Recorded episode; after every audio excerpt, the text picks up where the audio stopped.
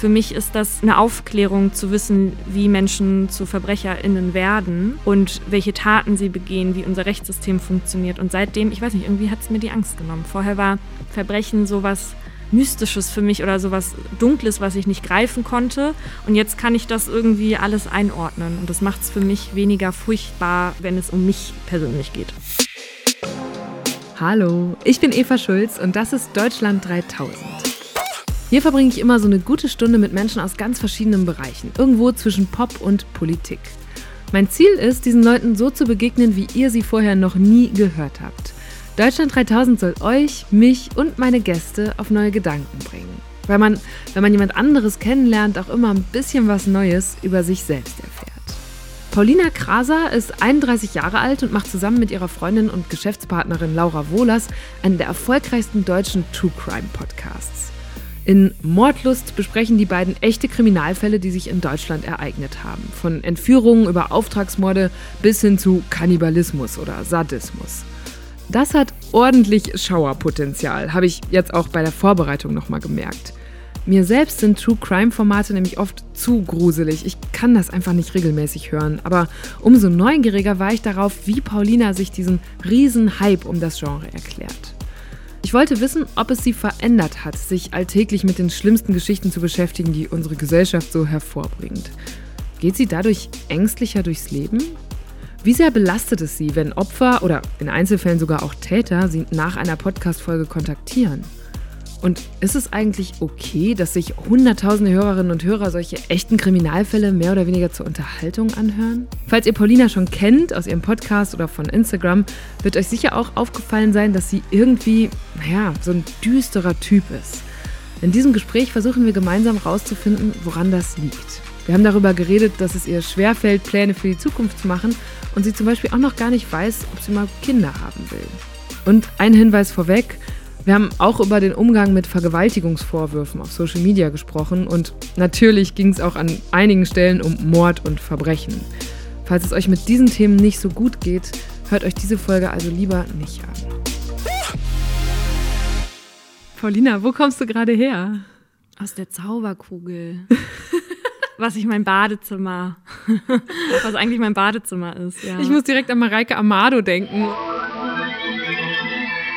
Aber so fühle ich mich auch, wenn ich aus dem Badezimmer komme. Gerade in, genau, gerade in Corona-Zeit, wenn man halt so die ganze Zeit nur zu Hause rumgammelt und gar nicht mehr weiß, wie das ist, dann so rauszugehen. Und dann denke ich immer, wenn ich einmal im Badezimmer war, dann komme ich als ein ganz anderer Mensch da raus. So fühle ich mich dann immer. Ja, also du siehst auf jeden Fall äh, so aus, wie ich dich kannte jetzt aus der Vorbereitung. Ach so, ich dachte so aus wie die Kiddies bei, äh, bei der Mini-Playback-Show. So im 90s-Outfit. Ja, ja, stimmt. Genau. Also ich meine, angesichts dieser Leggings, die du anhast, könnte man das auch sagen.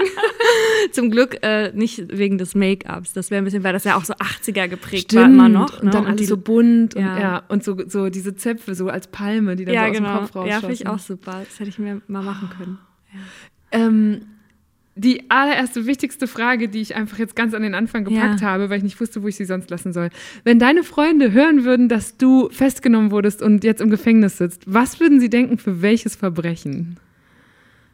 Oh, das ist ähm, ja, Betrug wahrscheinlich auf. Ja, doch. nee, es ist doch relativ klar Betrug. Also es ist auf jeden Fall nicht Diebstahl, weil sowas kann ich, also habe ich auch nie gemacht. Ich habe irgendwann mal rausgefunden, dass es ganz viele Leute in meinem Umfeld gibt, die so mal geklaut haben, auch einfach nur aus Spaß. Hast du mal mhm. was geklaut? Nee. Nee. Und das ich habe mal aus Versehen was kaputt gemacht in dem Laden und dann nichts gesagt, aber es war nur so ein billiger Haarreif als Kind. Und das hält dich heute noch nachts wach manchmal. Nee, aber es hat mich dann ein paar Wochen wach gehalten, ja. weil ich dachte, oh Gott, sind hier Kameras. Und ja. ich hatte so, ich war so das peinliche Musikschulkind mit der Gitarre auf dem Rücken und so einem schlimmen Reflektor noch da drüber gezogen, weil meine Mutter sagte, es ist Winter, du musst. Und dann war ich irgendwie kurz im Drogeriemarkt und ja. habe den Haarreif zerbrochen. Aber wie? Also mit den Händen? Ja, ich glaube, ich dachte, ich glaube, der war irgendwie zu klein. Ist der kaputt. Hast den auf den großen Kopf gesetzt ja. und dann ist der zur Seite gesprungen. Ja. Oh Gott, jetzt kommt's raus. Ja. Okay, aber du wärst einfach eine eiskalte Betrügerin. Nee, nicht eiskalt, aber ich glaube, wenn ähm, mir was liegen würde, dann ähm, wären es irgendwelche Fälschungen oder so. Mhm. Hast du schon mal was gefälscht? Dazu sage ich lieber nichts.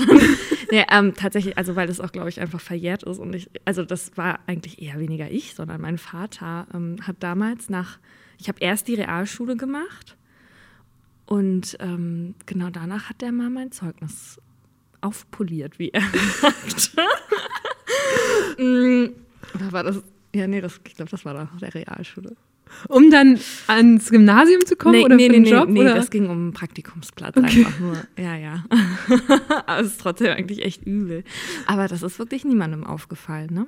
Ja. Hattest du, also er hat einfach, habt ihr deine Noten verändert oder was habt ihr Ja, gemacht? er, er sagt zusammengefügt. Aus, aus, dem, äh, aus der ersten Klasse, wo ich nur gute Noten hatte, und dann aus der zehnten. Okay, also nicht nachmachen. Muss man Nein. wahrscheinlich einmal hier. Du hast auch so, du hast gerade bist du hier reingekommen und hast erstmal so ein paar Zettel ausgebreitet, Ja. um dich juristisch abzusichern. Ja, das ist von ähm, Laura und ich machen das ja immer so. Wir, haben, wir schreiben ja ganz viel, weil die Fälle ja so geschrieben Mhm. sind, ähm, die wir erzählen und das eher so im Hörbuchstil ist. Deswegen ist das natürlich immer aufgeschrieben. Und dann diese ganzen juristischen Sachen. Wir sind keine Anwältinnen. Ich kann das nicht aus dem Kopf sagen, welcher Begriff jetzt immer der richtige ist. Und deswegen haben wir das immer noch da. Wir kommen dann ganz oft davon ab. Ne? Ja. Aber es ist trotzdem irgendwie so eine Sicherheit, dass wir unsere Notizen dann da haben. Aber ich finde es richtig witzig, dass du das auch in einen anderen Podcast mitbringst, weil du ja auch noch gar nicht weißt, was kommt. Deswegen mal gucken, ob du es Nee, brauchst aber ich gleich. bin, ich bin lieber vorbereitet dann einfach. Ich muss auch sagen, das habe ich mir so ein bisschen von Laura auch abgeguckt, weil Laura sich immer so doll vorbereitet und ich früher immer so, ja, ja, egal. Und jetzt mittlerweile hat sie mich so angesteckt mit dieser Professionalität. Das widert mich richtig an eigentlich, aber ja. Na, pass auf, lass uns doch mal mit Entweder-Oder-Fragen anfangen. Da bin ich sehr gespannt, ob du dafür schon Notizen brauchst. Ach Quatsch, nee, dafür sicherlich nicht. Abwarten. Optimistin oder Pessimistin? Pessimistin.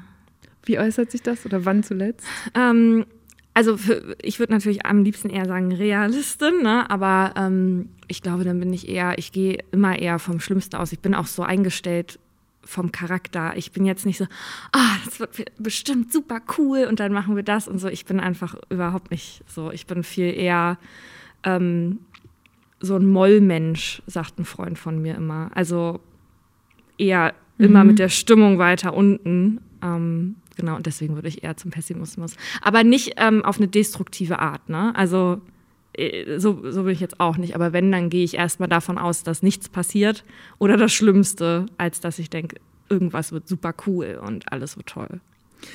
Auf welches Genre könntest du eher verzichten? Horrorfilm oder romantische Komödie? Oh Gott, auf beide bitte. Ähm, also ich gucke gar keine Horrorfilme. Also, romant- hm, oh Gott. Dann vielleicht doch die romantische Komödie. Darauf könnte ich, glaube ich, eher verzichten. Da, also, weil ich da e- eher echt selten lache und Horror, manchmal denke ich mir so, ach, jetzt könnte man mal so einen Horrorfilm so alle zwei Jahre. Und das ist schon eine höhere Statistik als Liebesfilme. Ja, auf jeden Fall. Ja, ja. Da, das passiert bei mir eigentlich gar nicht. Lieber mit Heidi Klum am Strand oder mit Verona Poth beim Pferderennen? Ne? äh, ja, Pferderennen natürlich mit Verona Poth. Ich habe das gesehen, dass du da als, als Kind, glaube ich, Ja. warst du mal bei einem Pferderennen und hast sie getroffen. Was hat Ja. die kleine Paulina da gemacht? Ähm, äh, meine Eltern waren früher mit mir immer hier äh, im Hoppegarten in Berlin. Und dann, äh, genau, war Verona Putter und meine Eltern fanden es ganz toll und haben mich und meine Freundin dann da hingeschoben. Wir hatten ja auch beide so Hüte auf, wenn ich richtig erinnere. Stark. Und dann waren auf einmal ganz viele Fotografen. Ich wusste ja gar nicht, wer diese komische Frau ist, ne? Damals war sie auch noch Verona Feldbusch. Ja, ja, genau. Mhm. Und dann waren auf einmal ganz viele Fotografen um, äh, um uns rum. Und dann haben meine Mutter und ich die Tage danach in allen Klatschblättern geguckt, ob die ein Foto abgedruckt haben. Hatten sie leider nicht. Aber naja, Äh, Frühaufsteherin oder Nachtmensch? Nachtmensch. Das habe ich vermutet und mich gefragt, wie es ist, als Nachtmensch beim Frühstücksfernsehen zu arbeiten, Schlimm. was du vor Mordlust gemacht hast. Ja, furchtbar. Aber man musste ja nicht die ganze Zeit morgens da sein und immer nachts arbeiten. Es gab halt diese Nachtschichten. Und wenn ich da was moderiert habe, freitags, ja, dann musste ich so um vier aufstehen. Das ist schon übel, vor allem weil der ganze Freitag dann für dich auch gegessen ist. Aber ansonsten war es von der Zeit eigentlich okay. Also so redaktionelle Arbeit hast du ganz normal gemacht. Okay. Ja. Aber ich bin, also als Selbstständige geht es mir gesundheitlich sehr viel besser, weil ich sehr viel länger schlafen kann. Das Frühstücksfernsehen von Sat1 war tatsächlich eine von Paulinas ersten journalistischen Stationen. Da hat sie ihre Ausbildung gemacht und nachher als Redakteurin und Reporterin sowohl hinter als auch vor der Kamera gearbeitet. Und sie hat Laura kennengelernt. Die beiden waren Kolleginnen, haben sich dann angefreundet und quasi nebenbei mit ihrem Podcast gestartet. 2019 haben sie dann beim Fernsehen aufgehört, sind zu Funk gewechselt und widmen sich seitdem Vollzeit Mordlust und allen Projekten drumherum. Apropos Schlafen, lieber Fussel im Bett oder Fusseln im Bett? Fussel ist immer im Bett. Darf Fussel der ins Bett? Das ist ja auch so eine, Fall, das sind ja. so zwei Konfessionen, Mhm. Hunde im Bett oder nicht. Ja, nee, bin ich ganz klar auf der einen Seite, Hunde gehören ins Bett. also für mich zumindest. Ähm, und ja, nee, das finde ich sehr schön. Nervt manchmal ein bisschen, weil ich einen sehr fordernden Hund habe und wenn der nachts aufs Bett springt, dann legt er sich nicht einfach hin, sondern dann fixiert er dich mit dem Blick und mault dann und dann möchte er, dass du ihm Platz machst. Noch so schön die Decke so knautscht, damit er so eine Kuhle hat. Das ist ein bisschen anstrengend, aber ja. nee. Solange du noch genug Platz hast, Paulina, ist ja das. Der ist ja nicht so groß, ja. Ja. Mhm. Das geht noch. Wärst du, wenn du wählen müsstest, lieber Ermittlerin oder Richterin? Nee, äh, Ermittlerin. Ja, weil ich, ich, mir würde das wahnsinnig schwer fallen, glaube ich, rechtens zu urteilen, weil ich doch sehr emotional getrieben bin und du das ja absolut überhaupt nicht darfst, äh, also als Richterin. Und das hast du bei den Ermittlungsarbeiten ja nicht, dass du Sachen bewerten musst im Sinne von Urteile treffen, ne? wie die Sachen ähm, zu interpretieren sind, ob das jetzt unbedingt diese Person wirklich getan hat oder du guckst ja eher, was spricht dafür, dass eine Person jetzt tatverdächtig ist oder eben nicht. Aber ja, nee, das würde mir nicht so gut gefallen, über Schicksale von Menschen zu urteilen, glaube ich. Und wie geht ihr da dann jetzt oder wie geht es dir dann im Podcast, wenn ihr ja auch, also ihr nehmt Verbrechen, Mordfälle als Beispiele, auf die gibt es ja auch immer ganz viele verschiedene Perspektiven. Die Täterinnenperspektive, die Opfer, die mediale Perspektive. Wie geht ihr damit um? Also wir versuchen das ja schon zumindest journalistisch aufzubereiten. Das ist so unsere Perspektive. Ich glaube, wir haben mittlerweile uns ein gutes Verständnis für alle Seiten antrainiert. Also es gibt Podcasts, glaube ich, die viel mehr Täterverständnis haben. Es gibt Podcasts, die nur Opferperspektive haben. Ich glaube, dass wir eine ganz gesunde Mischung haben und zeigen, dass manchmal auch zwischen Täter und Opfer manchmal nicht unbedingt Welten liegen, weil Täter vorher auch oft Opfer waren und sie irgendwie beeinflusst worden ähm, in ihrem Leben. Genau, das ist eigentlich so die Perspektive. Wir versuchen eine ausgeglichene Perspektive zu wählen. Für Leute, die das noch nie gehört haben, wie ihr das macht, was wäre so ein typischer Mordlustfall? Oh Gott, äh, einer, den es schon gibt. Ja. Ähm, also ein Fall, den ich sehr gerne in Anführungsstrichen erzählt habe, weil der für so vieles steht, ist dieser Fall vom Bottropper Apotheker. Kennst du den? Nein. Das ist ähm, ein Mann gewesen, der wollte sich selbst bereichern und hatte in seiner Apotheke, hatte halt Krebsmedikamente hergestellt und hat die teilweise mit Wasser verdünnt, soweit ich weiß, auch teilweise pures Wasser in die Chemotherapien eingefüllt. Und in dem Fall habe ich einmal die Perspektive erzählt von einem Apothekenmitarbeiter, dem das aufgefallen ist, weil er die Abrechnung verglichen hat. Und parallel dazu habe ich erzählt die Geschichte von den sogenannten Onkomädels, die alle beim Arzt um die Ecke die Chemotherapie gemacht haben und die die Chemotherapie von dieser Apotheke bezogen haben. Und am Anfang der Geschichte sind es irgendwie zehn und am Ende sind es noch fünf oder vier Weil die anderen das nicht überlebt weil die haben. anderen es nicht überlebt haben. Und das ist, du hast einmal diese emotionale Ebene dieser Frauen, dann hast du die Ebene dieses Whistleblowers, der irgendwann so sicher ist mit seinem Verdacht, dass der zur Polizei geht, das zur Anzeige bringt. Täter wird auch verurteilt. Man kann ihm aber natürlich keine speziellen Fälle nachweisen, weil die Menschen, die gestorben sind, wie möchtest du da im Nachhinein noch sagen können, äh, die haben jetzt auf jeden Fall diese Chemotherapie von der Apotheke bekommen. Oder ne, welche, welche Mengen waren gepanscht, das weißt du einfach nicht. Und da haben Laura und ich auch ordentlich Tränen vergossen, weil das einfach so ein hartes Unrecht ist. Menschen, die eh schon dichter dem Tod entgegenstehen als andere Menschen und kämpfen, wieder auf die andere Seite zurückzukommen, dass du denen diese Chance nimmst, obwohl sie die natürlich total verdient hätten und auch das Recht dazu hatten und denen keine, also alles an Hoffnung nimmst und deren Familie. Unter den Nebenklägern ist auch Christiane. Fünf der zehn Onkomädels gibt es heute nicht mehr. Die WhatsApp-Gruppe haben die Überlebenden gelöscht, nachdem Ariane verstorben war. Die neuen Medikamente hatten bei ihr angeschlagen, aber offenbar war es da schon zu spät. Oh, das ist so hart. Das ist einfach so unfair. Und gleichzeitig ist, also dieser Whistleblower, der das dann nachher aufgedeckt hat, der Mitarbeiter, hatte danach ganz große Probleme, wieder Fuß zu fassen, auch in der Branche, weil er quasi mhm. als Verräter galt, was ja wirklich ein Scherz ist. Ja. Also ähm, daraufhin haben sich, glaube ich, also kurz darauf haben sich in Deutschland auch so ein bisschen die Gesetze geändert, was Whistleblowing anging. Und dann hast du natürlich noch die ganzen Familien, die nicht wissen, ob ihre mhm. Familienmitglieder früher von der Apotheke die Chemo bekommen haben. Also ein riesiger Fall und habe ich so vergleichbar auch nie wieder gehört irgendwo. Bevor ich mich für heute vorbereitet habe, dachte ich, das Wort Mordlust hätten Paulina und Laura sich einfach so als catchy Podcast-Titel ausgedacht. Ich hätte nie gedacht, dass das auch ein juristischer Begriff ist. Tatsächlich steht es aber als ein Tatbestandsmerkmal von Mord im deutschen Strafgesetzbuch. Demnach ist ein Mörder oder Mörderin, wer aus Mordlust zur Befriedigung des Geschlechtstriebs, aus Habgier oder sonst aus niedrigen Beweggründen heimtückisch oder grausam oder mit gemeingefährlichen Mitteln oder um eine andere Straftat zu ermöglichen oder zu verdecken, einen Menschen tötet. Und ich weiß nicht, wie es euch geht, aber ich hatte überhaupt kein Gefühl dafür, wie viele Morde in einem Jahr in Deutschland wohl so passieren. Was würdet ihr schätzen? Laut dem Bundeskriminalamt jedenfalls wurden im vergangenen Jahr 280 Menschen Opfer eines Mordes.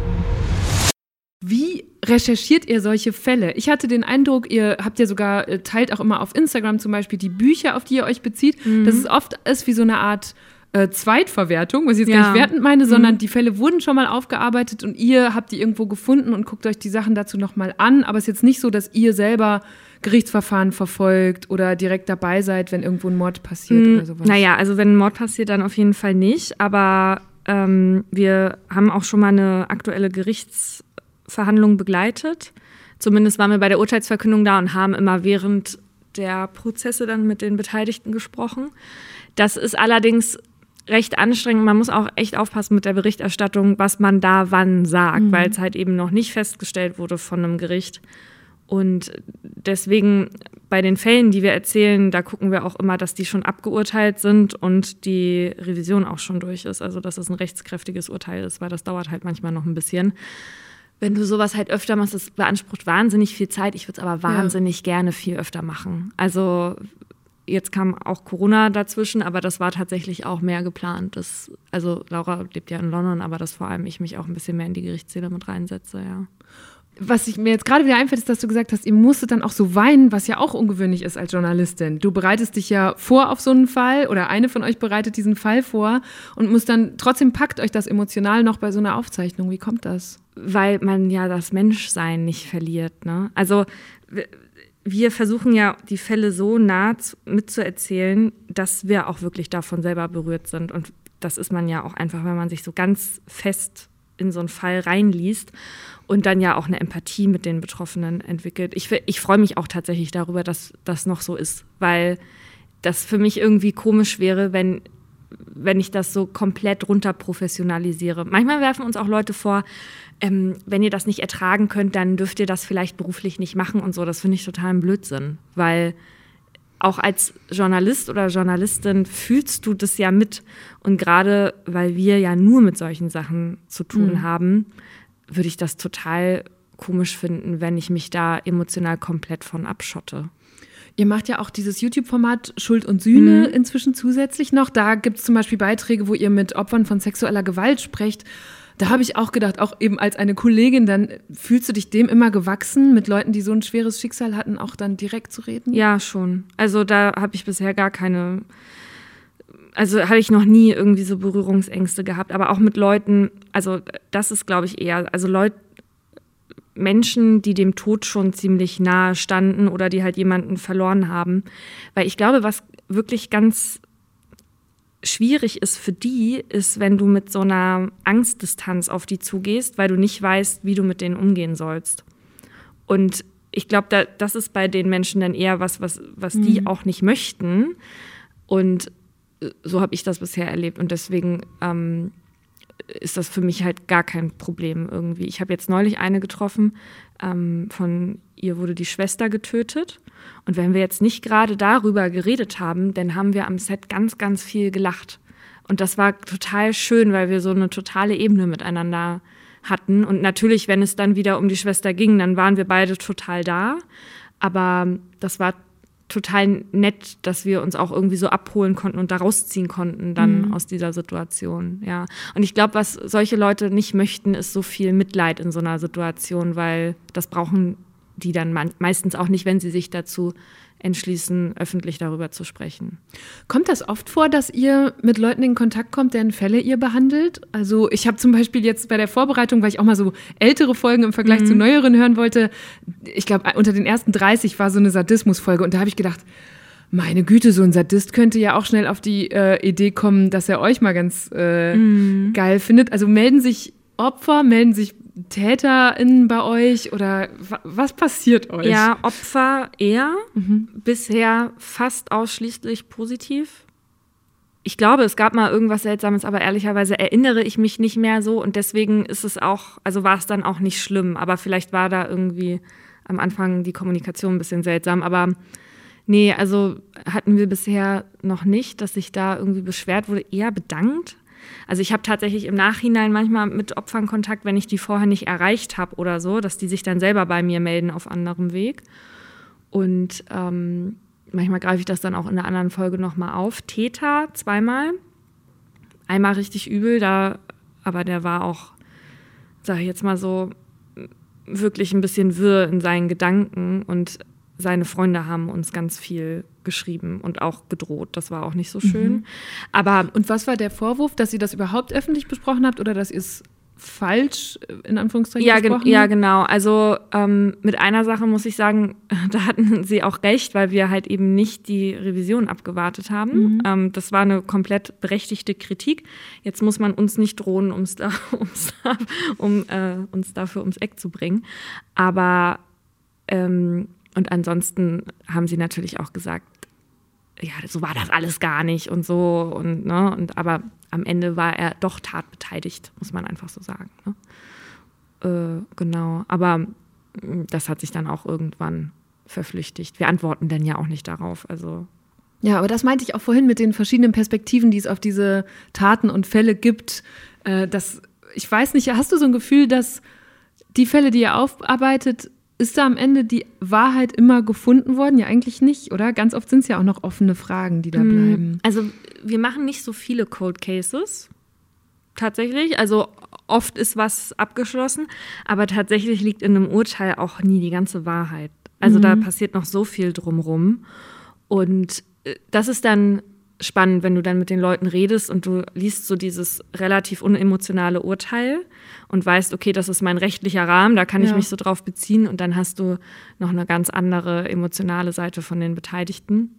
Ähm, manchmal geht das auch nicht so richtig einher und natürlich also ich habe jetzt schon öfter den Fall gehabt, dass ich mit Leuten geredet habe. Also jetzt gerade möchte ich auch eine ähm, Folge vorbereiten mit einem, der verurteilt wurde, zusammen. Das ist eine ganz andere Art von Verbrechen. Also mhm. ist jetzt kein, ja, also kein Gewalttäter oder naja, so kann man das nicht sagen, aber ne, kein Serienmörder oder so, dem ich da eine Plattform geben möchte. Aber ähm, und der hat zu mir gesagt, also das Urteil ist für mich ein Fehlurteil der sieht das natürlich alles ganz, ganz anders als das Gericht. Und ich glaube auch, dass viele Dinge nicht so passiert sind, wie das Gericht das sagt.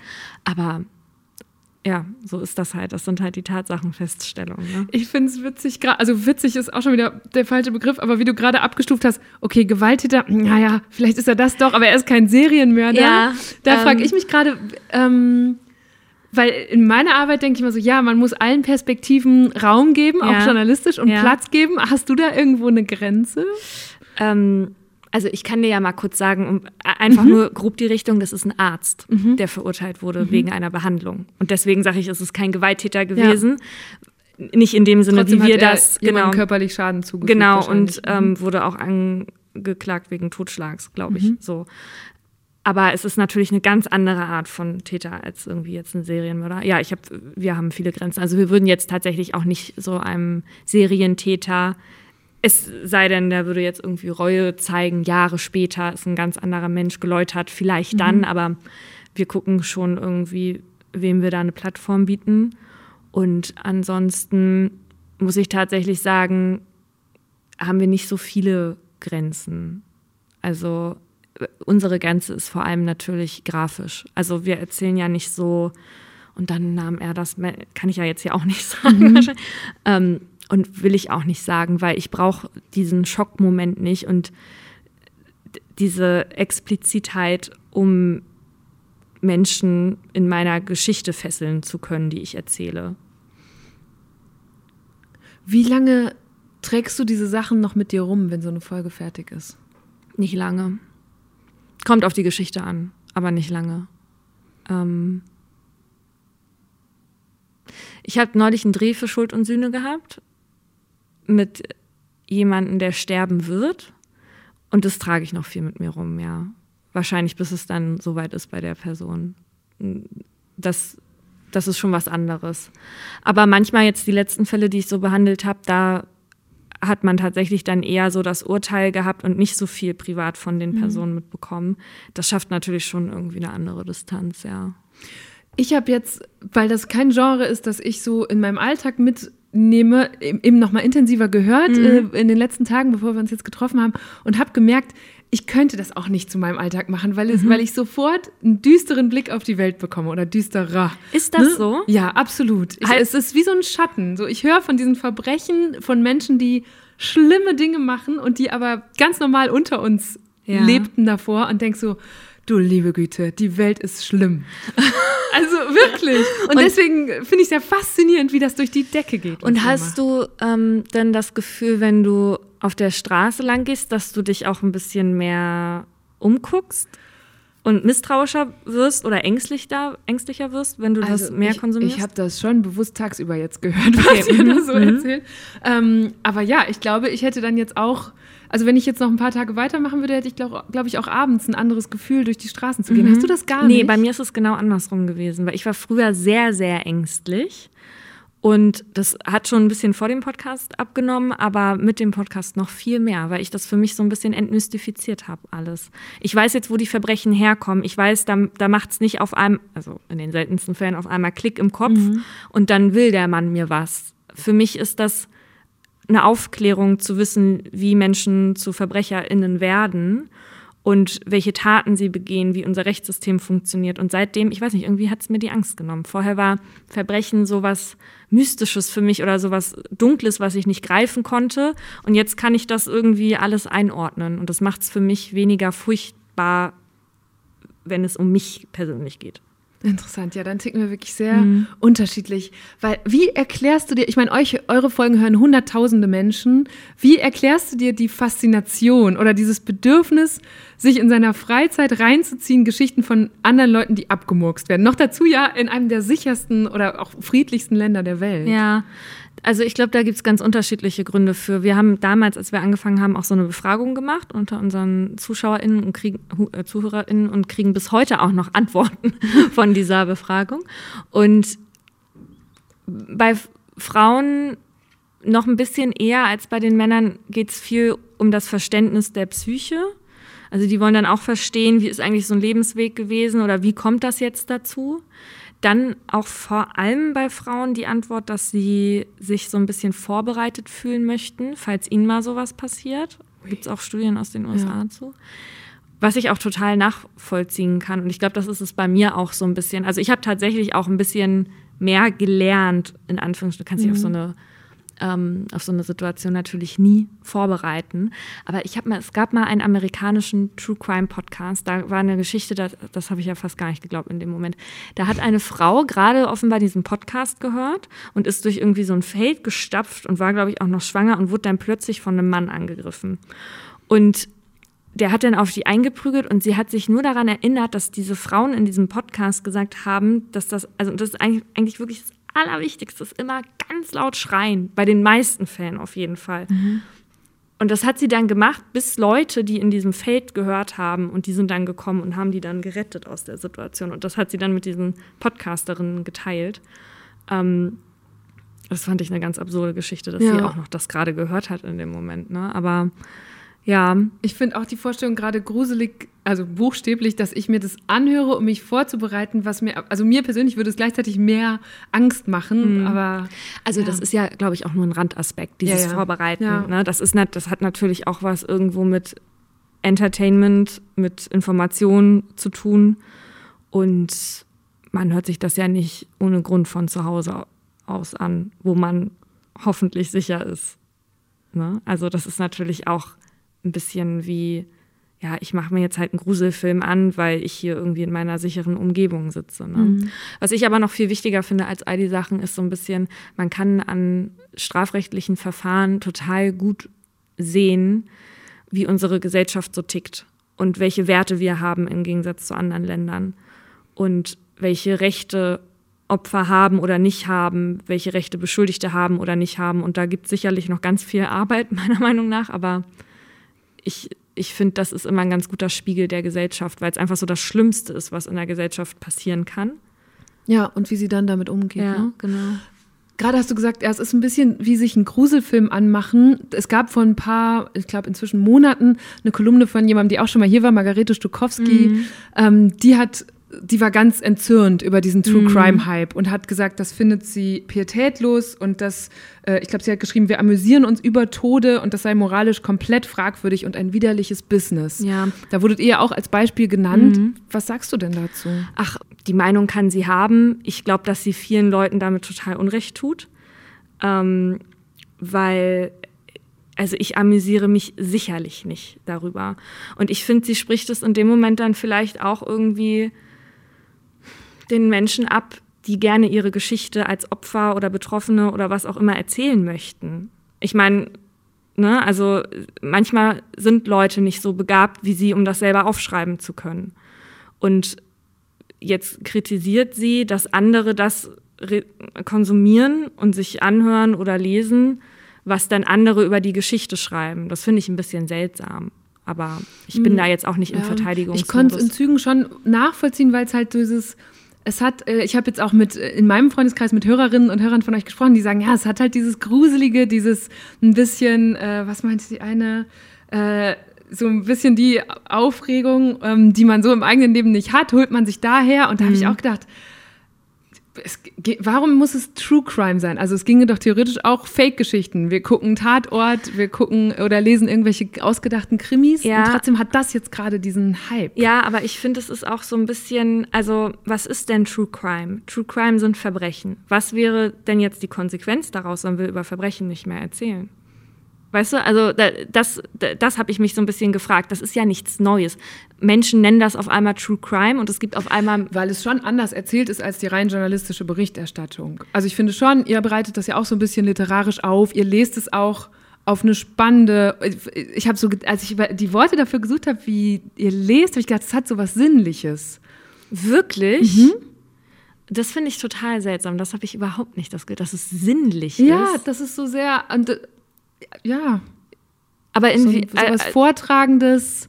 Ich kann es jetzt gar nicht, also ich will es jetzt auch nicht nachmachen. Ich hatte nur das Gefühl, wenn ich jetzt eine Nachrichtensprecherin wäre, so jetzt als das Ja. äh, Extrembeispiel, würde ich es Ja. ja anders vortragen Ja. oder lesen.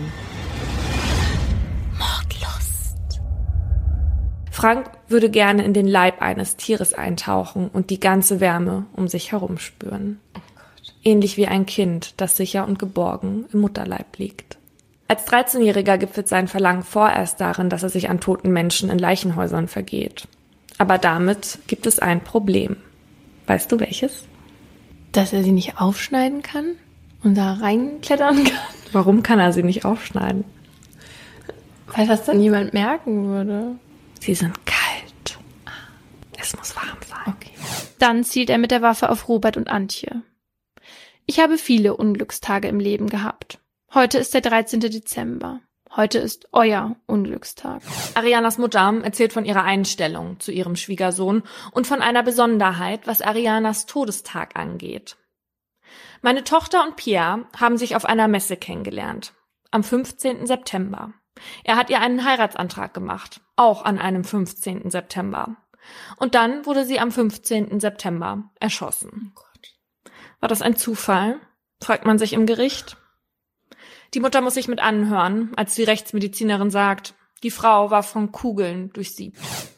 Dein Eindruck hat jetzt was damit mit der Betonung an sich zu tun oder, oder worauf bezieht sich ja, das? Ja, und auch jetzt? so diese Zusammenfassung, ich finde auch spannend, du hast ja gerade gesagt, dass, äh, dass ihr ganz explizit versucht, nicht so grafisch, dass einem nicht Bilder mhm. im Kopf losgehen. Natürlich hat mein Kopf sofort nach Bildern gesucht. Mhm. Ähm, das lässt sich auch nicht vermeiden, das könnt auch ihr nicht steuern. Aber ich könnte schon in Zügen so nachvollziehen, was sie meinte. Oder so, dass die Sorge von, ist das okay, dass wir oder dass viele Hörerinnen und Hörer zumindest zur Unterhaltung etwas konsumieren, wo, wo ein schlimmes Schicksal dranhängt. Mhm.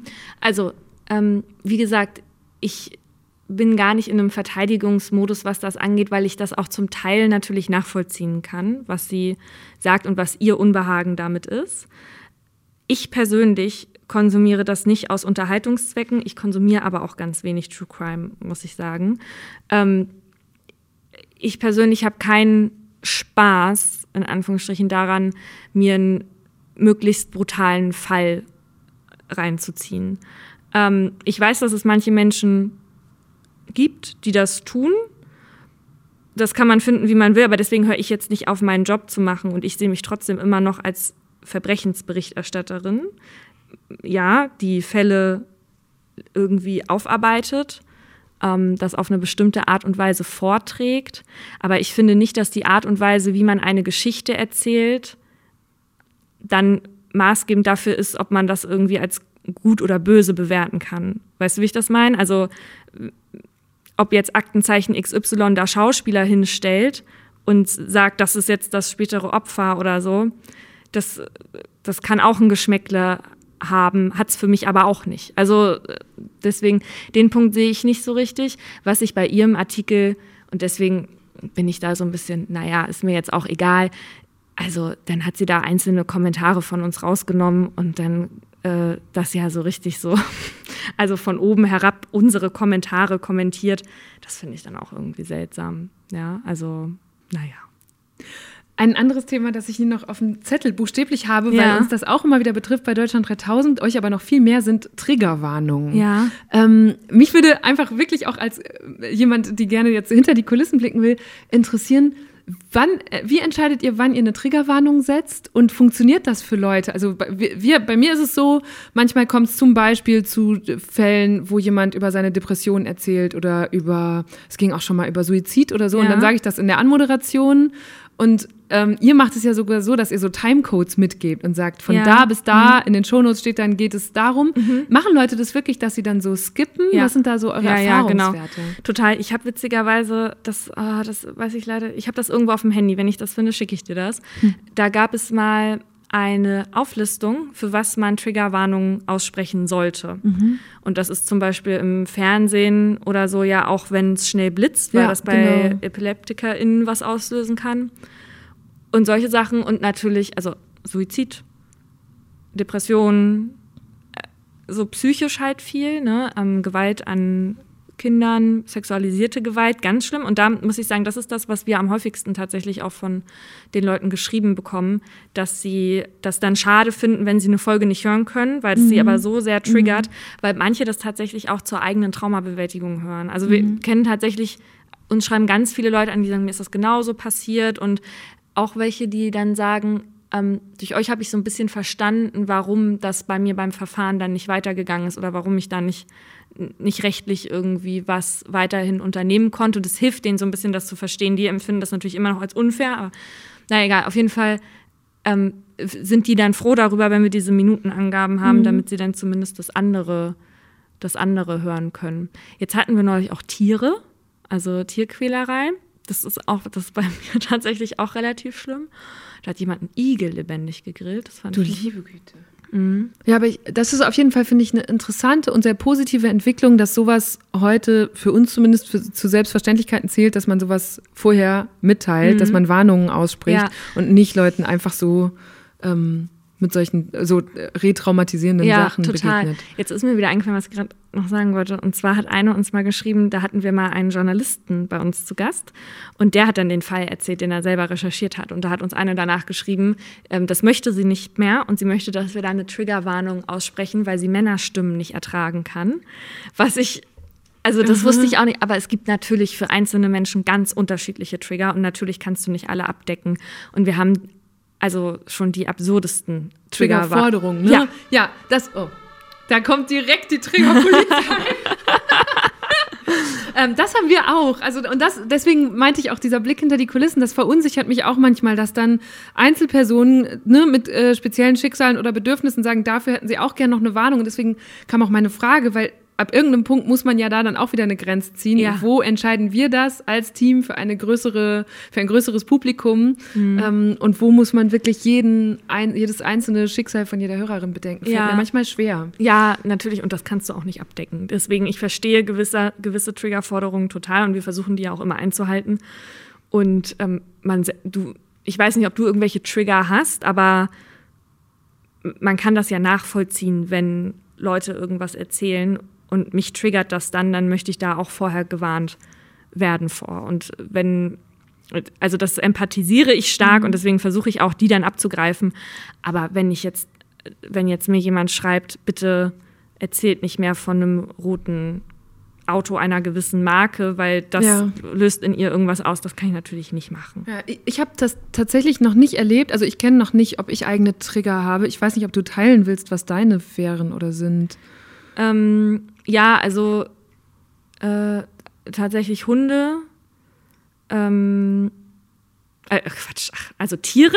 ich schon wieder mein Hund. Du siehst den Fussel vor Augen. Äh, Suizid und auch so ein bisschen, wenn Personen an Krankheiten sterben, wobei das jetzt auch kein offizieller Trigger ist, ne? Aber da muss ich auch irgendwie mhm. so manchmal so ähm, vorsichtig sein, welche Sachen ich da so konsumiere oder welche Filme. Ja. Und was passiert, wenn du getriggert wirst? Also das kommt drauf an, wie mein Zustand dann ist. Aber wenn es, wenn ich so einen Trigger habe, dann, dann, dann reagiere ich ganz emotional doll darauf. Mhm. mhm. Und ähm, verfall dann auch in so, ich weiß nicht, ob du mal so ein, ob du mal Panikattacken hattest schon mal. Ähm, ich verfall dann so ein bisschen in so, wo ich mich dann erstmal wieder so mhm. einkriegen muss. Und deswegen bin ich auch ganz doll dafür, Trigger auszusprechen, wenn es was ist, was man irgendwie abdecken kann. Ne? Musst du in einer bestimmten Stimmung sein, um zu arbeiten? Oder falls es unterschiedliche Stimmungen sind, in denen du sein kannst, fällt dann auch das Ergebnis unterschiedlich aus? Nee, ich darf nur nicht so, also ich habe echt ein Problem, mich zu fokussieren. Manchmal. Mhm. Also ich bin dann die ganze Zeit irgendwo anders oder wenn es ein Thema ist, was ich super interessant finde, da komme ich manchmal gar nicht mehr raus aus den ganzen Verästelungen da, was das Thema alles so umreißt und ich weiß leider weiß ich nicht mehr, was das war. Da haben wir irgendeine Folge aufgenommen und dann war ich thematisch, war ich schon bei Beschneidung von Frauen in Afrika auf einmal, was ja gar nichts mit unserem Thema dann mehr zu tun hatte. Und das habe ich dann abends alles aufgeschrieben um zwei Uhr nachts. Und Laura hat das dann am nächsten Morgen angeguckt. Das, tut mir leid, das können wir nicht. Nee, das können wir nicht machen. Ja, das nervt dann manchmal ein bisschen, aber eine bestimmte Stimmung, also von der Emotionalität her, meinst du jetzt, glaube ich, gut gelaunt bin oder schlecht? Nee, ja, oder ob du sagst, jetzt muss ich erstmal wieder, du hast vorhin gesagt, diesen Moll, diese Mollstimmung in so einen Mollmodus kommen nee, oder die, sowas. Nee, die brauche ich zum Glück dafür nicht. Mhm. Nee. Du hast im Fragebogen und auch als wir uns jetzt im Vorfeld verabredet haben, hast du gesagt, ein Thema, das dich gerade total beschäftigt, ist, ähm, wenn Anschuldigungen im Raum stehen oder auch in der Öffentlichkeit, zu denen man noch nicht weiß, ob sie wahr sind oder nicht. Mhm. Zum Beispiel gibt es gerade mehrere Fälle oder gab es in letzter Zeit von Vergewaltigungsvorwürfen. Was beschäftigt dich daran so? Was ist das Dilemma? Genau, das, das Dilemma ist das Dilemma. Also es gibt, finde ich, keine. Und das ist, also ich finde, die, die Seiten sind beide unglaublich laut. Also Leute, die auf beschuldigten Seite stehen und Leute, die auf mutmaßlicher Opferseite stehen. Und äh, mir manchmal persönlich ein bisschen zu laut. Ich finde es wahnsinnig wichtig, dass solche Themen eine Öffentlichkeit kriegen, weil dadurch viel mehr aufgeklärt wird, weil dadurch viel mehr Fälle an die Öffentlichkeit geraten. Also wir haben das ja gesehen bei Bill Cosby oder bei Weinstein, dass sich viel mehr Leute getraut haben, was zu sagen, nachdem andere mhm. öffentlich gesprochen haben. Deswegen finde ich es total, ich habe so ein ganz blöden, blödes Zitat irgendwie in, einer, in einem Weltartikel gelesen, von wegen, dass mutmaßliche Opfer an Glaubwürdigkeit einbußen würden, wenn sie diese Anschuldigung öffentlich machen, anstatt es vor dem Gericht vorzutragen. Das finde ich totalen Quatsch. Und gleichzeitig beängstigt mich so ein bisschen, was dann mit den beiden Seiten passiert. Also einmal die, ähm, die beschuldigten Seite, dass so viel Druck aus, auf deren Umfeld ausgeübt wird, dass sich Arbeitgeber von dieser mhm. Seite trennen, finde ich tatsächlich. Labels, Sender hat man jetzt zuletzt bei Prominenten beschuldigt. Ja, genau. Ne? Also diese eine äh, Geschichte mit äh, Samra und Nika da, ähm, dass sich dann das Label da erstmal diese Zusammenarbeit pausiert hat. Da, also ich kann das, ich finde es ja irgendwo gut, weil irgendwo denke ich mir, okay, die möchten ja auch erstmal klären, was ist da dran, ist das irgendwie, ne? Und äh, hab, dann habe ich das Gefühl, dass soll auch Opfern signalisieren, wir sind, wir sind jetzt mal am Zuhören und so. Und gleichzeitig hinterlässt es natürlich irgendwo einen üblen Beigeschmack, weil natürlich Fälle in der Vergangenheit passiert sind, wo es Falschanschuldigungen gab. Das sind ganz wenige und ich bin ganz da überzeugt, dass es in den meisten Fällen nicht der Fall ist. Und dann hast du wieder die andere Seite, dass die Person, die anschuldigt, so solche Anfeindungen bekommt, mhm. weil das alles diese Öffentlichkeit mhm. ja tragen muss, dass die persönlich angegangen wird, dass die Bedrohung kommt, auf der Straße irgendwie dann angegriffen wird. Der Fall, auf den sich Paulina gerade bezieht, ist der des Berliner Rappers Samra. Vor einigen Wochen beschuldigte Nika Irani, die als Erotikmodel und Influencerin arbeitet, ihn auf Instagram, sie vergewaltigt zu haben. Daraufhin brach in den sozialen Medien große Entrüstung aus, in der sich schnell so zwei Lager herausbildeten. Auf der einen Seite diejenigen, die sich solidarisch hinter Irani stellten, und auf der anderen die, die Samra glaubten und verteidigten. In einem Interview mit dem Spiegel sprach Irani darüber, dass sie seitdem täglich Hass- und Drohnachrichten erhalte und sogar auf offener Straße geschlagen worden sei. Hinzu kommt, was Paulina auch gerade meinte, dass diesen öffentlichen Druck nicht nur die beiden direkten Beteiligten erfahren, sondern auch Auftraggeber wie Plattenlabels, Werbepartner oder Fernsehsender, die aufgefordert werden, sich zu den Vorwürfen zu verhalten. Aktueller Stand ist übrigens, dass Samra eine einstweilige Verfügung gegen Nika Irani erwirkt hat. Die verbietet ihr, weiterhin öffentlich über die Vorwürfe zu sprechen, weil sie sie bisher nicht ausreichend beweisen kann.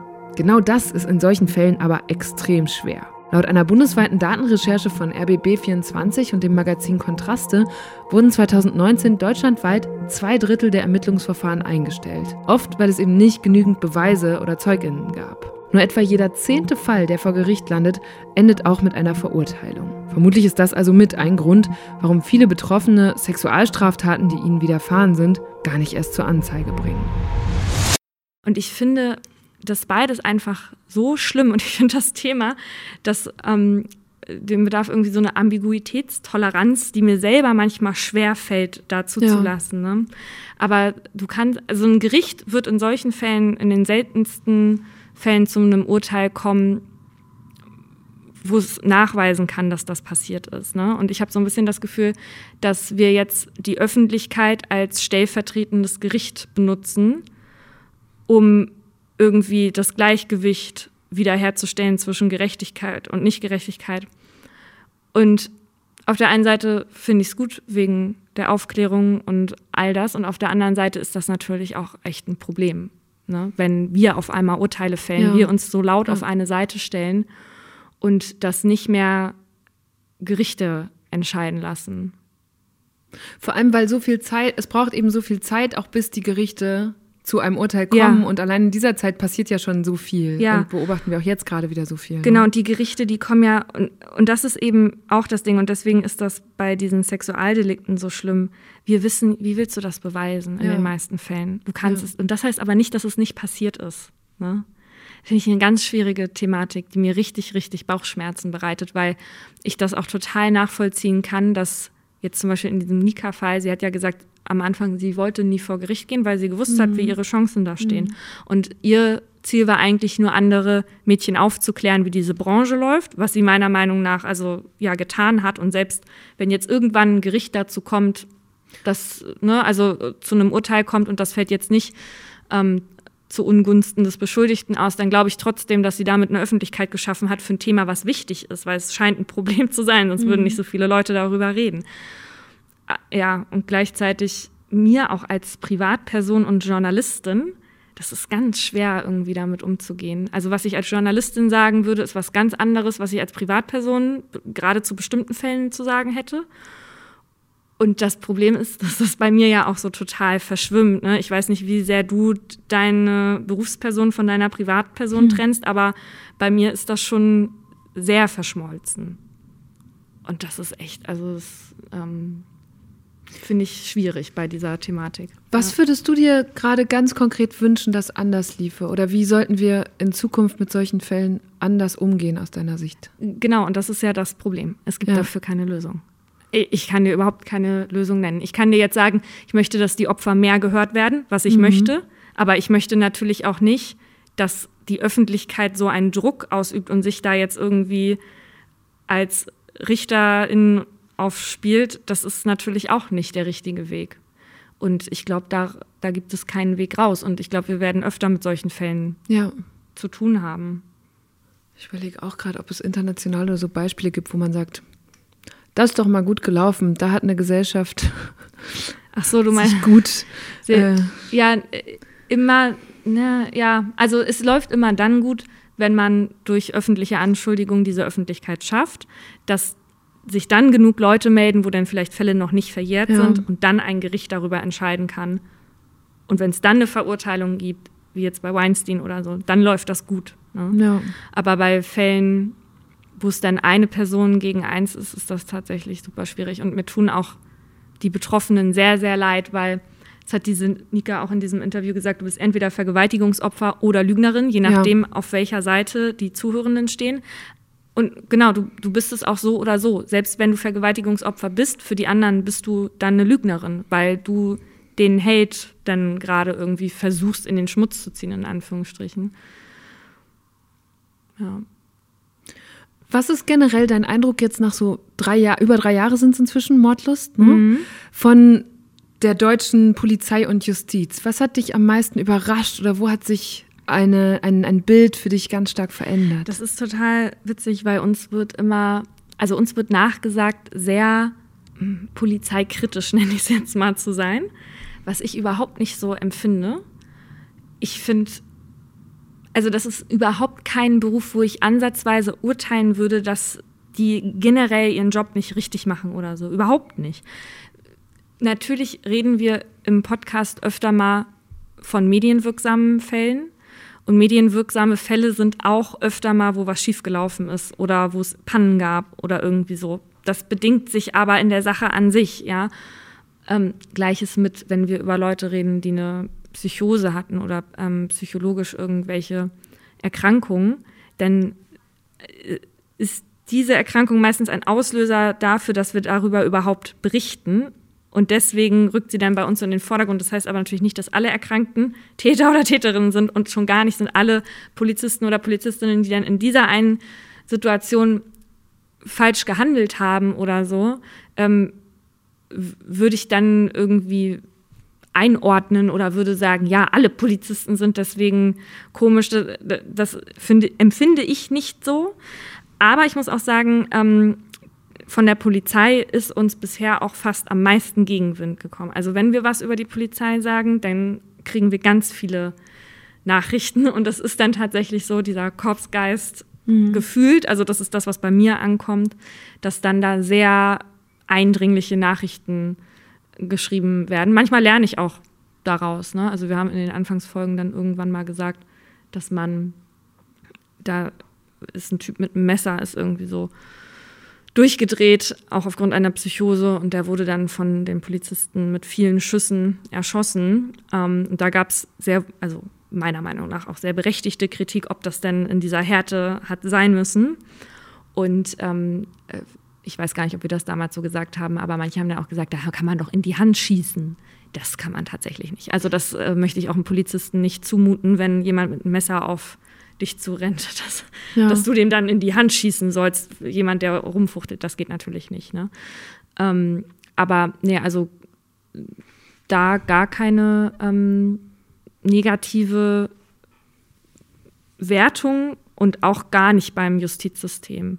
Natürlich weiß ich, dass viele Sachen manchmal richtig scheiße laufen und ich mich über Dinge auch ärgere, aber ich habe eigentlich ein totales Vertrauen in unseren Rechtsstaat und da gehört die Polizei auch mit dazu. Und natürlich gibt es wie in jedem anderen Beruf da Ausreißer, aber beim, nee, bei mir gar nicht. Also nicht wertend, negativ. Bist du jemals überdrüssig dieser ganzen Themen? Nee, der Themen an sich nicht. Ähm, es gibt aber natürlich Tage, an denen ich meinen Job lieber mag als an anderen. Und was ich schön finde bei Laura und mir ist, dass wir immer so wechseln können zwischen den Themen. Es sind ja auch, ne, neulich hatten wir eine Kannibalismus-Folge. Ja, das die habe ich auch gehört. Ja. Meine Güte. Das war natürlich schon übel. Und du musst ja auch, ich lese ja sehr viel mehr, als ich dann nachher erzähle. Da, das, da wird einem schon schlecht. Ne? Aber jetzt gerade hatten wir wieder ein psychologisches Thema, das mich sehr interessiert hat.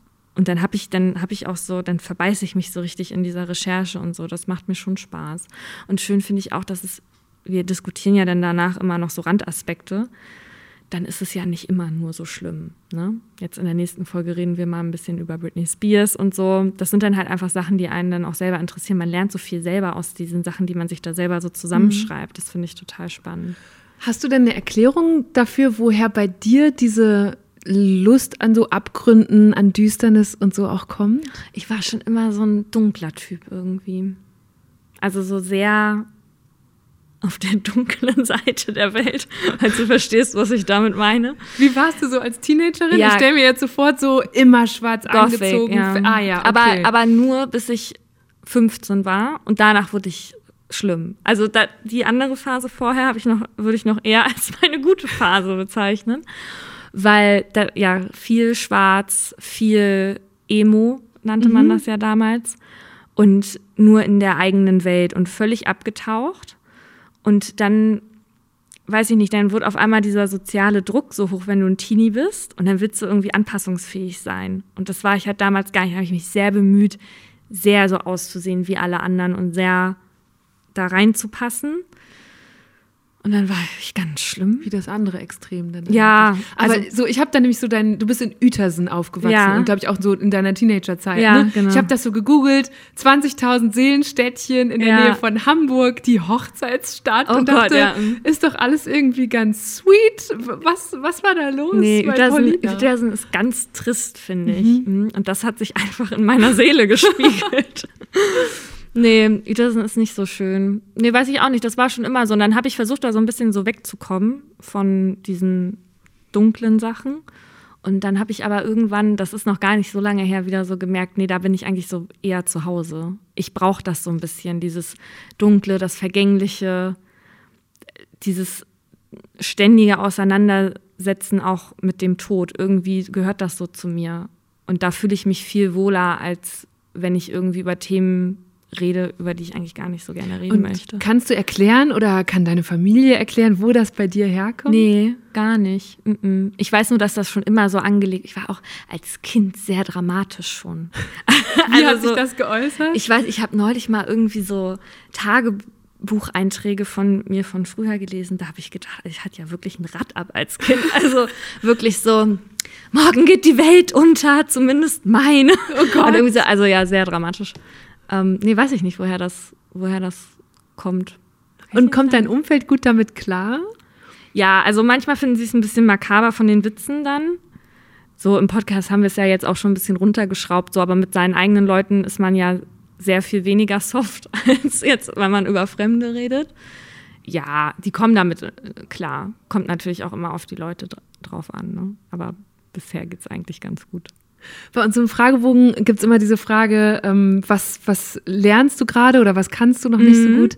Da hast du gesagt, Zukunft planen. Mhm. Warum fällt dir das schwer? Ja, ähm, ich kann, ich weiß nicht, manche Menschen haben so ein Bild von sich selber in einem Jahr, mhm. zwei Jahren, fünf Jahren Lebensplan und auch so Träume. Das habe ich überhaupt nicht. Bei dir gibt es halt auch kein Licht am Ende des Tunnels, nee. weil es immer so düster ist. Ja, genau. Und das mag ich. oh Gott. Nee, also ich, ich sehe, ich habe so gar keine Zukunftswünsche. So eine berufliche Sache habe ich halt jetzt, aber das war's. Was ist das? Ja, das sage ich ja jetzt noch nicht. Aha, ja, aber es gibt okay. eine Sache, die ich beruflich gerne, wirklich gerne machen würde. Und da beiße mhm. ich mich jetzt auch so ein bisschen dran fest und das würde ich jetzt auch gerne machen. Ähm, oder, und dann gibt es noch ein anderes Projekt, da freue ich mich auch schon drauf und so. Aber ich habe nicht so eine Vorstellung von mir, wenn ich älter bin. Und deswegen habe ich auch ganz lange immer gedacht, dass ich ganz früh sterbe weil ich das nie, weil alle anderen das ja können. Mhm. Alle anderen sagen, ich möchte mal das in meinem Leben machen oder ich will mal dahin mhm. oder ich sehe mich mit Kindern oder mit Haus oder so. Und ich hatte das nie. Und deswegen war ich mir immer ganz sicher, dass ich gar nicht alt werde. Und jetzt bin ich aber schon 31 und denke mir, fuck, früher dachte ich, ich bin mit 36 auf jeden Fall tot. Und äh, jetzt denke ich mir so, ja, okay, ich gebe mir noch ein bisschen Zeit, aber ich kann tatsächlich nicht mich weiter sehen als drei Monate. Und deswegen kann ich auch eigentlich nicht weit, also konnte ich zumindest nie, länger als drei Monate irgendwas in meinem Leben planen, weil ich immer dachte, weiß ich doch nicht, wo ich denn da bin oder was ich dann da mache oder will ich das dann? Das weiß ich nicht. Das ändert sich ja alles auch manchmal. Und Laura ist natürlich aber nicht ich, sondern anders.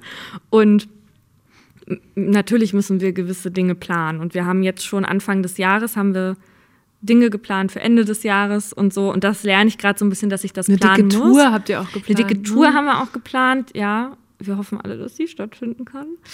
Ähm, und ich lerne jetzt zu planen und zu akzeptieren, dass ich mich noch nicht in der Situation sehen muss. Weil wenn ich nicht mit anderen Menschen planen kann, dann fühlen die sich ja verlassen von mir und denken, mhm. ja, aber warum bist du denn jetzt und so? Und ich merke einfach, das wird auch im Alter immer schwieriger, wenn Menschen das Gefühl haben, ich, ich will das nicht oder so, nur weil ich jetzt gerade sage, da sehe ich mich jetzt noch nicht. Ne? Aber ja, also zum, zur Tour zum Beispiel, ich weiß gar nicht, im November soll, glaube ich, die, sollen die ersten Städte sein. Und Laura möchte das jetzt schon gerne vorbereiten. Und ich bin da so, nee, das passiert doch in einer anderen Welt irgendwann. Das ist ja noch nicht, was ich jetzt sehen kann für die nächsten Wochen, ja. Ich habe dich in, in, einem anderen Podcast jetzt bei der Vorbereitung darüber hören, äh, reden hören, dass du sagst, du kannst dir zum Beispiel auch Kinder gar nicht vorstellen. Nee, ja.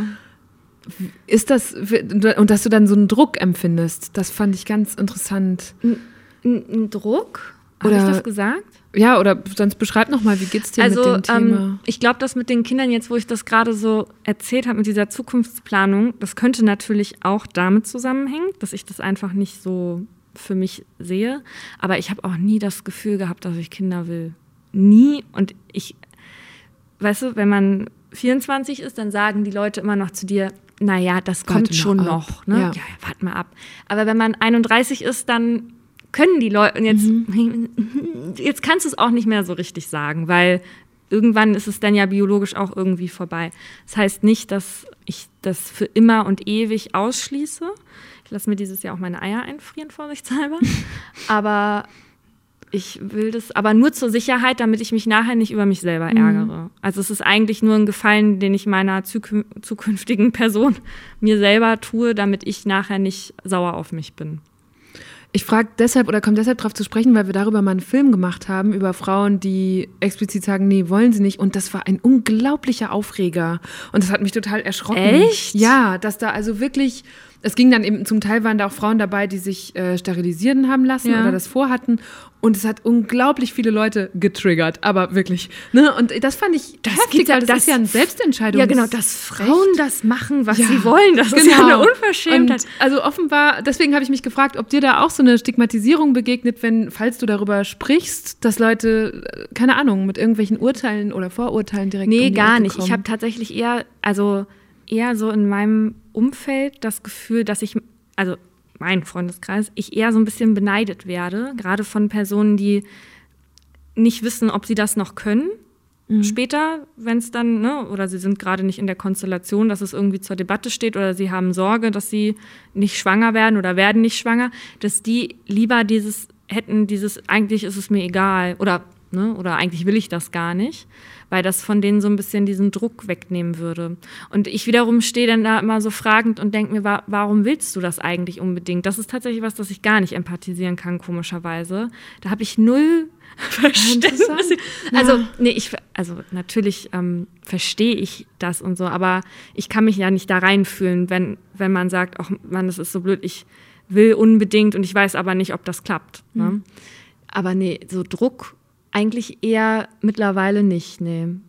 Eher früher dieses, ne? Du, so, du, du wirst es noch, du wirst das noch sehen und so. Ja, so dieser Zeigefinger, der Besserwissende. Genau, und genau, das, das nervt mich so ein bisschen. Und auch, was mich manchmal so ein bisschen nervt, ist, dass Leute einem das manchmal nicht so richtig abkaufen. Mhm. Aber ich glaube, das ist doch schon Teil des Stigmas, dass es so für selbstverständlich gehalten wird, wir wollen doch alle später genau. eine heile Familie mhm. und sonst bist du doch womöglich einsam oder traurig im Alter ja. und so. Da hatte ich gerade erst eine Diskussion drüber, das hat mich so aufgeregt. Da hat ein Typ zu mir gesagt, ähm, mach mal ein Kind, weil erstens ähm, machst du es sowieso als Frau alleine. Die meisten Väter helfen gar nicht. Und ich so, dachte so, was? Und außerdem mit 50, glaub mir, die bereuen das nachher alle. Wow. Und ich mir so, okay, also erstens, ähm, ich schaffe mir jetzt ja nicht alleine, alleine, weil mir eh nicht geholfen wird, weil ich auch erstmal eine völlig andere Vorstellung von einer Beziehung habe. Ich schaffe mir nicht alleine ein Kind an, nur damit ich dann mit 50 eventuell nicht einsam bin. Ich meine, ich glaube ja, ja das, eh, dass ich nicht 50 werde. Wollte ich gerade sagen, dir widerstrebt es eh komplett ja, ja. oder widerspricht es, aber. Nee, aber also wie ist das so bei dir im Umfeld? Also ich habe, ich muss gerade zum Beispiel an ein Paar denken in meinem Umfeld, das sich getrennt hat, weil ein Teil von beiden explizit keine Kinder wollte mhm. und der mhm. andere schon. Mhm. Und das finde ich hart, dass das in unserem Alter dann auf einmal eine Rolle spielen ja, muss und dass ja. dann der eine Teil eben aus Verantwortungsbewusstsein gesagt hat, da müssen wir uns hier trennen. Ja.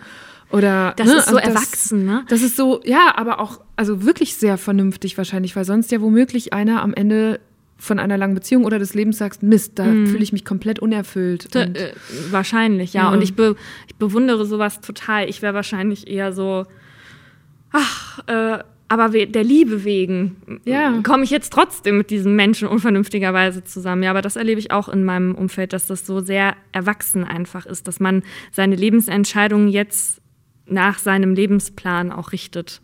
Aber das heißt, du, weil du gerade sagst, der Liebe wegen bist dann doch eine Romantikerin, Pessimistin, Düsternis, ich aber bin auch totaler Emotionsmensch einfach. Also hauptsächlich negative Emotionen, nein, nee, aber auch, ähm, also ja, klar, ich bin, ich bin sehr emotional und sehr so.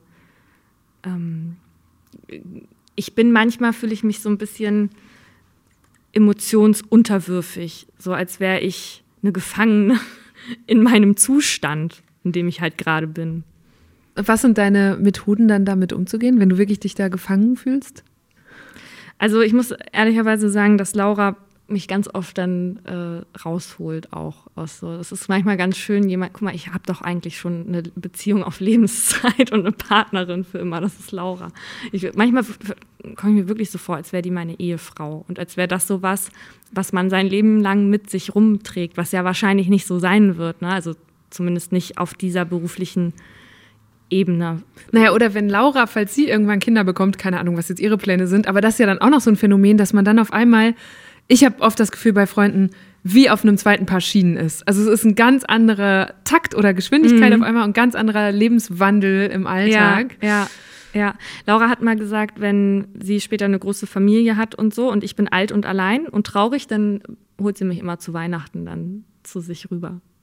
Das fand ich ein nettes Versprechen. Irgendwie. Gut, dass sie das für dich auch schon plant. Ja, ja sie plant es immerhin. Ja. ja. Sehr gut. Ich glaube, dann können wir doch mit diesem halbwegs optimistischen Blick in die Zukunft. Ja, ich finde aber noch ganz gut, wenn du eine Triggerwarnung am Anfang der Folge machen würdest, dass es hier um selbstbestimmte Frauen geht. das wäre vielleicht wichtig. Abgemacht, okay. bevor das gleich wieder rund geht. Das finde ich gut. Das machen wir so. Und ich sage vielen, vielen Dank für eine Danke gute. Stunde. das war eine gute Stunde mit Paulina Kraser. Ich habe nachher noch gedacht, ich hatte das lange nicht, dass eine Gesprächspartnerin hier, der ich auf den ersten Blick mich ja eher ähnlich fühle, also gleiches Alter, selbe Stadt, beide so Medienjobs, dass sie sich zugleich als so anders herausgestellt hat. Also zum Beispiel habe ich ja eher Angst, wenn ich True Crime höre, während Paulina dadurch Ängste genommen werden. Und während sie ein Mollmensch ist, bin ich auf jeden Fall ein Durmensch, so im Vergleich. Das fand ich generell faszinierend, diese innere Düsternis, die sie mit sich herumträgt und aber ja auch zelebriert und gar nicht loswerden will, weil ich glaube, das wäre so mein Reflex. Deswegen bin ich jetzt auch ganz gespannt, was ihr zu dieser Folge sagt oder generell auch zum True Crime Trend. Macht der euch Angst und der hält der euch? Was gibt der euch? Oder sagt ihr, nee, das ist einfach gar nichts für mich? Darauf bin ich sehr gespannt. Mein Name ist Eva Schulz. Ihr findet mich und Deutschland 3000 auf Instagram, Facebook und natürlich überall, wo es Podcasts gibt. Und an dieser Stelle auch nochmal der Hinweis auf meine neue Show. Der Raum mit Eva Schulz läuft seit kurzem exklusiv in der ARD Mediathek. Vielen Dank übrigens für eure vielen, vielen Nachrichten dazu. Es ist ein richtig schönes Gefühl, dass etwas, woran wir so lange und so intensiv gearbeitet haben, jetzt so viele von euch gucken. Also, wir sehen bzw. wir hören uns entweder in der Mediathek oder in zwei Wochen wieder in der Podcast-App eures Vertrauens. Bis bald, macht's gut. Deutschland 3000 ist ein Podcast von 1Live, Bremen Next, Das Ding, Fritz vom RBB, MDR Sputnik, Enjoy, Puls, UFM, Unser Ding und Funk.